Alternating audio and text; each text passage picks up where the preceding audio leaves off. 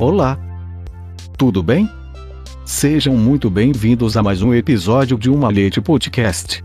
Informativo maçônico, político e cultural. Este episódio é um oferecimento de Sprint 750. A melhor experiência de passeio elétrico. Episódio número 28. Benjamin Sodré, o velho lobo. O almirante Benjamin Sodré foi uma das mais ilustres figuras da nacionalidade brasileira. Sua vida, dedicada às nobres causas, tornou-se modelar estímulo aos mais jovens, fazendo-o merecedor do título de educador pelo exemplo, como o cognominaram.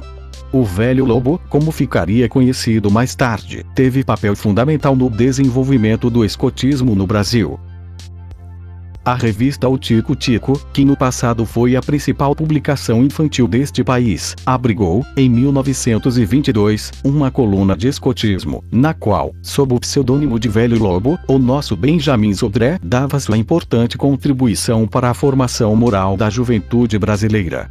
Logo, ele também publicou o Guia do Escoteiro, destinado a orientar os escoteiros para tarefas úteis e proveitosas em sua caminhada evolutiva, fato reconhecido, na época, por personalidades marcantes tais como Coelho Neto, Rui Barbosa e Olavo Bilac. Com efeito, mostrou-se merecedor de inúmeras homenagens, pela importância das missões desempenhadas com zelo e competência inexcedíveis no livro de sua filha, Dora Sodré, há 62 títulos de condecorações obtidas por seu pai entre 1932 e 1982, outorgados por várias escolas, lojas maçônicas, prefeituras, câmaras municipais, associações, clubes, academias, ministérios e pela presidência da República.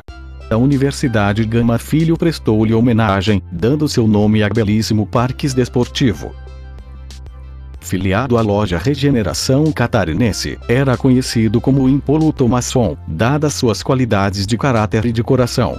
Foi eleito membro honorário e escolhido deputado da Assembleia Legislativa do Grande Oriente do Brasil, chegando a exercer o cargo de grão-mestre. Ocupou várias posições importantes na hierarquia naval, tendo se destacado em combate. Ainda, durante um naufrágio, salvou bravamente dois colegas oficiais e um marinheiro, lutando contra as condições adversas do mar preocupado com a formação moral de seus discípulos na escola naval, fez uma síntese, enumerando os conselhos que ficariam no código de honra do aspirante, do qual destacamos: entusiasmo, coragem, moral, barra não temer o ridículo. Barra enfrentar as dificuldades é o meio mais seguro de vencê-las. Barra a verdade padece mas não perece. Barra a própria eternidade não pode reparar a perda de um minuto. Barra não esconder os bons sentimentos, nem deixar de levar adiante as boas ideias, por mais que sinta o peso do riso e as críticas dos outros. Atleta, jogou pelo Botafogo de futebol e regatas e incentivou o sobremodo do esporte náutico. Fundou, com seu irmão mais velho, Emmanuel, e alguns amigos, no quarto ano do Colégio Alfredo Gomes, o Carioca Futebol Clube, que mais tarde se transformou no Departamento Infanto Juvenil do Botafogo e no próprio Botafogo Futebol Clube. Quando o Brasil estava em guerra contra os países do eixo, Alemanha e Itália, foi encarregado de comandar o petroleiro Marajó, único da frota brasileira a transportar de Trinidad, nas Antilhas, o combustível necessário à nossa esquadra. Apesar de ser presa cobiçada pelos submarinos inimigos, o Marajó foi levado a bom termo, cumprindo nosso Benjamin Sodré a perigosa missão. Isto foi em 1940-41 com a vida ligada aos escoteiros, à marinha e à natureza, e dotado de fina sensibilidade e misticismo, Benjamin Sodré deixou-nos um texto, inspirado por ocasião da celebração de uma missa rezada em 28 de setembro de 1948 na Igrejinha da Boa Viagem, Niterói, pelo bispo Dom João da Mata. Eis o texto. Há 12 anos eu sou o sineiro da Boa Viagem. Sineiro convicto, emocionado, Entretanto, todos sabem que não sou religioso. Se o bispo fizesse alusão a isso, como eu responderia? Diria que faço tudo por si, apelido carinhoso da esposa, que tanto tem se dedicado à sua linda capelinha. É a ela que eu sirvo, trabalhando pela igreja. Mas, também, é verdade que venero as imagens no que elas simbolizam. A Virgem Maria representa a bondade e o amor infinitos das mães. Minha mãe, minha esposa, minhas filhas. São Jorge, o padroeiro dos escoteiros, é o cavaleiro indômito, exemplo de fortes virtudes. São José, Santa Joana d'Arc. Jesus sintetiza a moral cristã, que eu sigo como moral, como seguiria as normas de Confúcio, Buda e todos os grandes filósofos moralistas pregadores. Os padres, sempre os olhei com simpatia e admiração. São homens que se sacrificaram por um ideal de fé, privando-se do que a vida tem de mais belo, por amor ao próximo. Por todos esses motivos, sou há 12 anos, com convicção, o cineiro da boa viagem. E não creio que alguém assista à missa com maior emotividade do que a minha. Oh! O que aquela capelinha representa na minha vida. Aquela igrejinha é muito nossa e, por ela, por amor a si, tudo farei. Benjamin Sodré era filho do general Lauro Sodré, o primeiro governador do estado do Pará, após a promulgação de sua constituição política.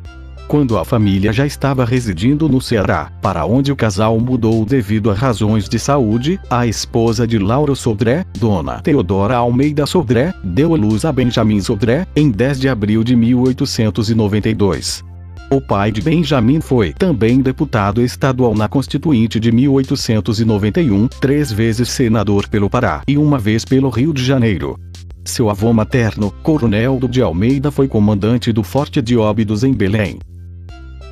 Escritor e poeta, Benjamin Sodré legou-nos algumas páginas inspiradas, de puro lirismo. Este é um trecho do texto que chamaríamos de Contemplando Amanhã sem nos apercebermos, enquanto o espírito está suspenso na contemplação maravilhosa. Quase as sombras foram afugentadas. Uma franja avermelhada coroa. Agora, todo o Oriente. A mata despertou toda. Os trinados multiplicam-se, são incontáveis. O mar está azul. Nas ilhas, a vegetação vai tomando o colorido habitual. Surgem os primeiros rumores da vida humana. O sino da ilha bate, sonoro, cadenciando o sino da alvorada. Mais alguns segundos, o sol irrompe, prodigioso, pondo por todo o mar, em todas as árvores, uma faixa forte e viva de luz dourada. Vida. Vida.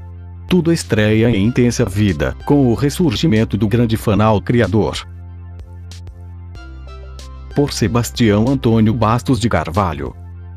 Fonte: http www.nitcult.com.br bissestudos.htm Edição: Luiz Sérgio Castro. Até o próximo episódio de Uma Leite Podcast.